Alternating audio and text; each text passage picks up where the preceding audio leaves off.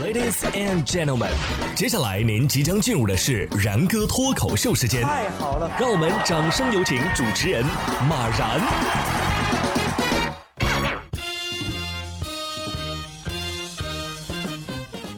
然哥说新闻，新闻脱口秀，各位听众大家好，我是然哥。据说呀，芒格给过年轻人这样一个建议，就是说呀，要找到你不擅长的那些事项，然后规避他们，因为你不可能做好你不感兴趣的事情。呃，我在想啊，我没钱又不喜欢上班，你说该如何规避呢？在二零二二年巴菲特股东大会上。九十一岁的巴菲特和他的冤种兄弟芒格一起出席啊，桌前呢是一如既往的摆着樱桃味的可乐。与往年不同的是啊，直播台上还摆满了巴菲特在一九七二年耗资两千五百万美元收购的喜诗糖果。巴菲特称啊，能够回归线下很是激动。而这次呢，他也现场带来了十一吨喜事糖果，供前来参观的股东选购。他还现场带起了货。而九十八岁的芒格呢，则是在旁边啊现场试吃。巴菲特是不是这么想的？这糖果呀滞销了，救救我们吧！看完这个新闻，我在想啊，我和巴菲特的共同特点可能都是喜欢喝可乐啊。不过股神，你是和人打赌打输了吗？是在玩大冒险，所以卖樱桃味的可乐吧？啊，那玩意儿谁买呀？饮料可以不买，但是咱们日常得吃饭啊，得买菜呀，是吧？菜还是要买的。四月二十九号，辽宁盘锦一位李女士啊，就是在早市买菜的时候，看到了一个摊位上躺着一只小猫。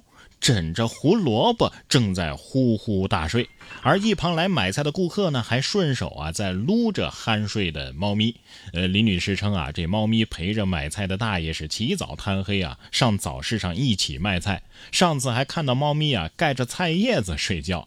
他对人呢也很友善，谁也不怕。来买菜的顾客呢都会来摸一摸它啊，感觉猫咪啊非常幸福。大爷走到哪儿都带着它。哎呀，我怀疑这是这个菜摊老板编的故事吧？啊，打温情牌招揽顾客是不是？这种营销方式，希望能多来点儿。老板，我要买胡萝卜，对我就是要买它枕着的这个，我看看它接下来怎么睡。我估计这只猫啊，最大的心愿就是希望这菜摊的老板啊能改行卖鱼。你看人家菜摊老板啊，对只猫都这么好，是不是？可是这家公司的老板对人。就有点太狠了。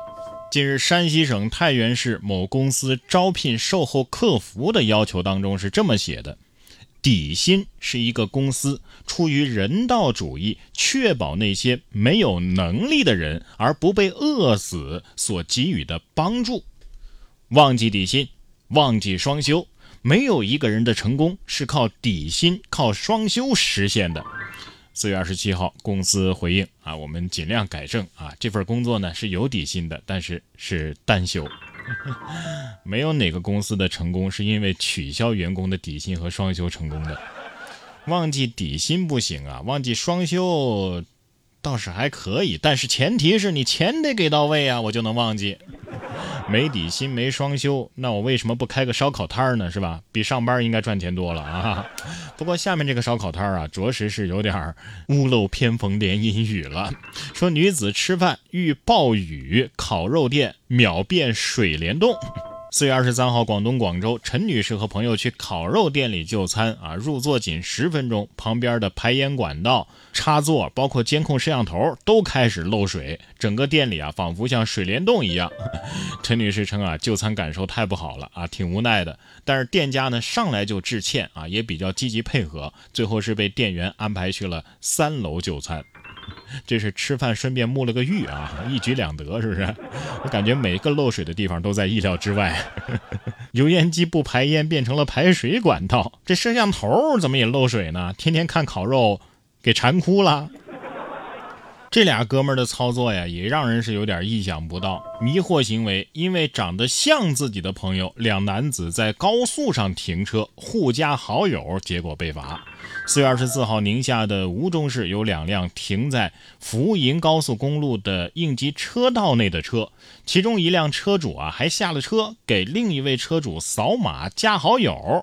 据宁夏交警二十六号的消息，民警电话联系了驾驶员，才得知面包车司机在途中看到了红色半挂车司机长得很像自己的朋友，于是两个人就相约在该路段停车，互相加了好友，便于日后联系。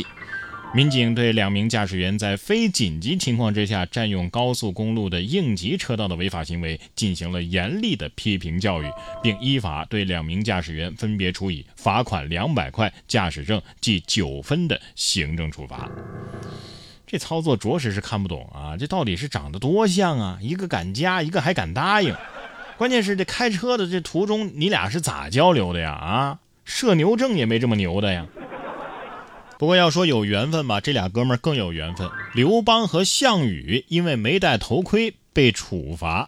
四月二十七号，江西九江交警拦下了两名骑车未戴头盔的男子，询问才得知啊，他们一个叫刘邦，一个叫项羽，两个人因为没有戴安全头盔，均被依法记了一分，罚款二十块。嗯，可能是刚穿越过来，还不懂规矩是吧？哎，你说抓你们的人是不是叫曹操？要不要打电话给诸葛亮问问他有啥办法？接下来要说的这件事呢，就不能单纯的说是缘分了，这应该是一个概率问题啊。五月二号，吉林长春一男子做完核酸之后搭讪感谢大白的时候，被回复说：“我是你老婆。”侯先生表示啊，其实他一眼就认出了对方啊，所以想开个玩笑，假装去搭讪。两个人都是一线的工作人员，但是工作地呢相隔三十多公里，他们已经有五十多天没有见面了，彼此啊是特别的想念。我也做了好几次核酸了，咋没有一次大白主动喊我老公的呢？你说这男子搭讪这大白，当时他肯定是这么解释啊，我我认出你了，我就是想开个玩笑，是吧？但是你说他会不会是搭讪认错人了啊？建议回家之后啊，让他老实交代。其实从统计学的角度来讲，只要你经常做核酸，就没有碰不上亲戚的。